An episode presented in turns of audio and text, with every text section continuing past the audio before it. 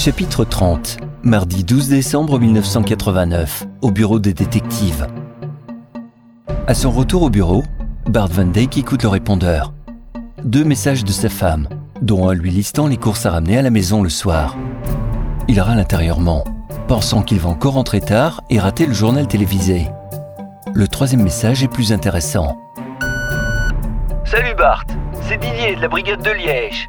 Est-ce que tu peux me rappeler chez moi ce soir quand tu auras ce message Il provient d'un numéro de téléphone en Belgique.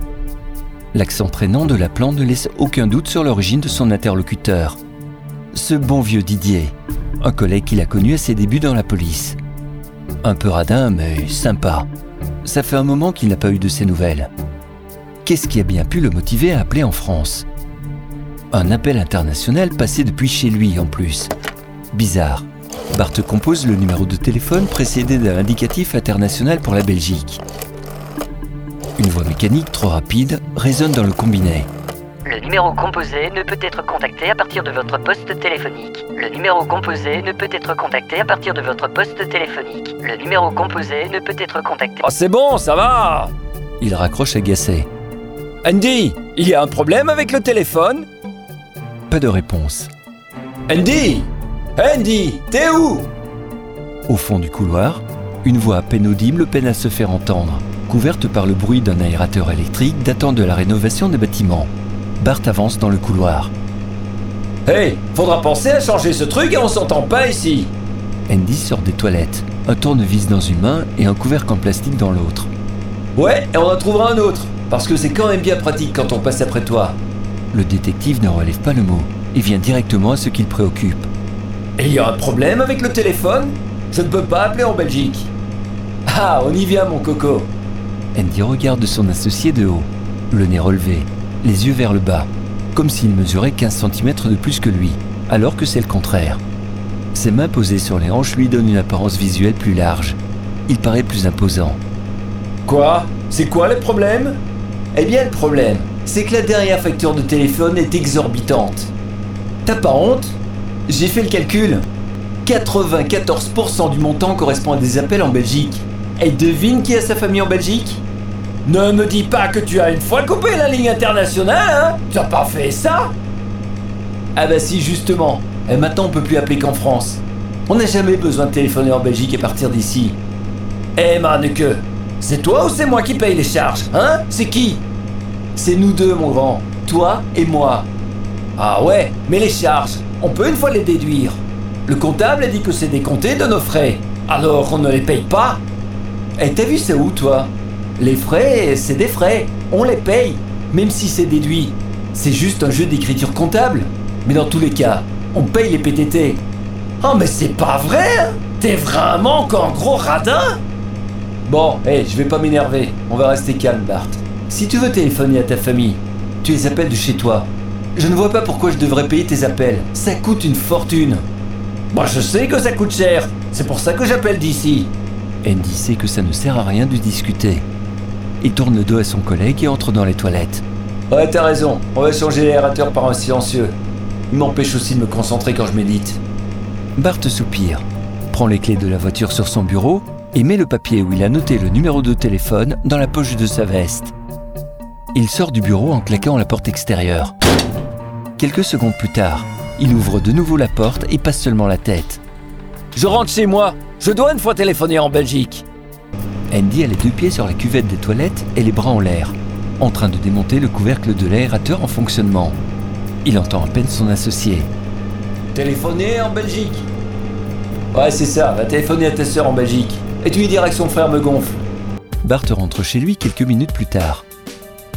Tu as pensé à ramener à Chapelure Bonsoir. Ah ça non alors Ah bah désolé, hein, je viens du bureau. Je dois absolument téléphoner en Belgique. Quoi? Tu n'as pas de chapelure? J'en ai besoin pour mon poisson pané. Encore du poisson? T'as pas plutôt envie de manger un steak comme tout le monde? Tout le monde ne mange pas des steaks à tous les repas, Bart. J'ai déjà mangé du thon ce midi. Ce n'est pas du thon, c'est un autre poisson et moi j'ai besoin de ma chapelure. Écoute, je n'ai pas le temps, hein. je dois une fois téléphoner à un ancien collègue en Belgique et le téléphone est coupé au bureau pour l'international. Alors si tu veux de la chapelure, tu mets une fois une tranche de pain dans le grille-pain Tu le fais griller. Et après que c'est bien grillé. Mais pas brûlé, hein Il fait un geste de la main pour assister. Surtout pas brûlé. Alors à ce moment-là, tu l'écrases avec un pilon. Et voilà, tu auras de la chapelure. Vite fait, bien fait, avec du bon pain. Mais Barty, on n'a que du pain au levain. Tu peux pas faire de la chapelure avec du pain au levain Pas te faire des noms de Dieu Tu vas pas me faire chier avec ta chapelure, hein Si, tu peux une fois faire de la chapelure avec du pain au levain. Tu ajoutes plus de citron avec ton poisson. Et si ça va pas, on ajoutera de la mayonnaise, des oignons crus, de la nette ou de la ciboulette, et ça fera une sauce différente. Ça va aller. Madame Van Dijk ne répond rien, désespérée par tant culture culinaire. Bart attrape le téléphone du salon et compose le numéro de son ancien collègue. Salut Didier, comment tu vas? Salut mon vieux Bart. Comment ça va? Oh bah pas trop mal. Je suis sûr que tu vas me demander quelque chose. Hein. Allez, dis-moi. C'est plutôt le contraire. J'ai quelque chose qui pourrait t'intéresser. Ah ouais? Quel genre? Bah le genre que tu as vu passer près de chez toi. Euh, tu penses à quoi? Drogue, adultère, proxénète? Non, hein. une victime avec un œil arraché. Quoi? Raconte J'ai entendu parler des meurtres en France. On dirait bien qu'on a la même chose ici. Un curé s'est fait buter la nuit dernière à Liège. Et vous avez des pistes ou quelque chose pour travailler? Bon, on a retrouvé un couteau avec du sang et des empreintes dessus. Mais ça va être compliqué. Le labo a très peu de choses pour travailler. Et le corps? Bon, on l'a emmené à la morgue pour l'autopsie. Et vous savez qui c'est? Oh ben on sait pas trop. C'est un curé.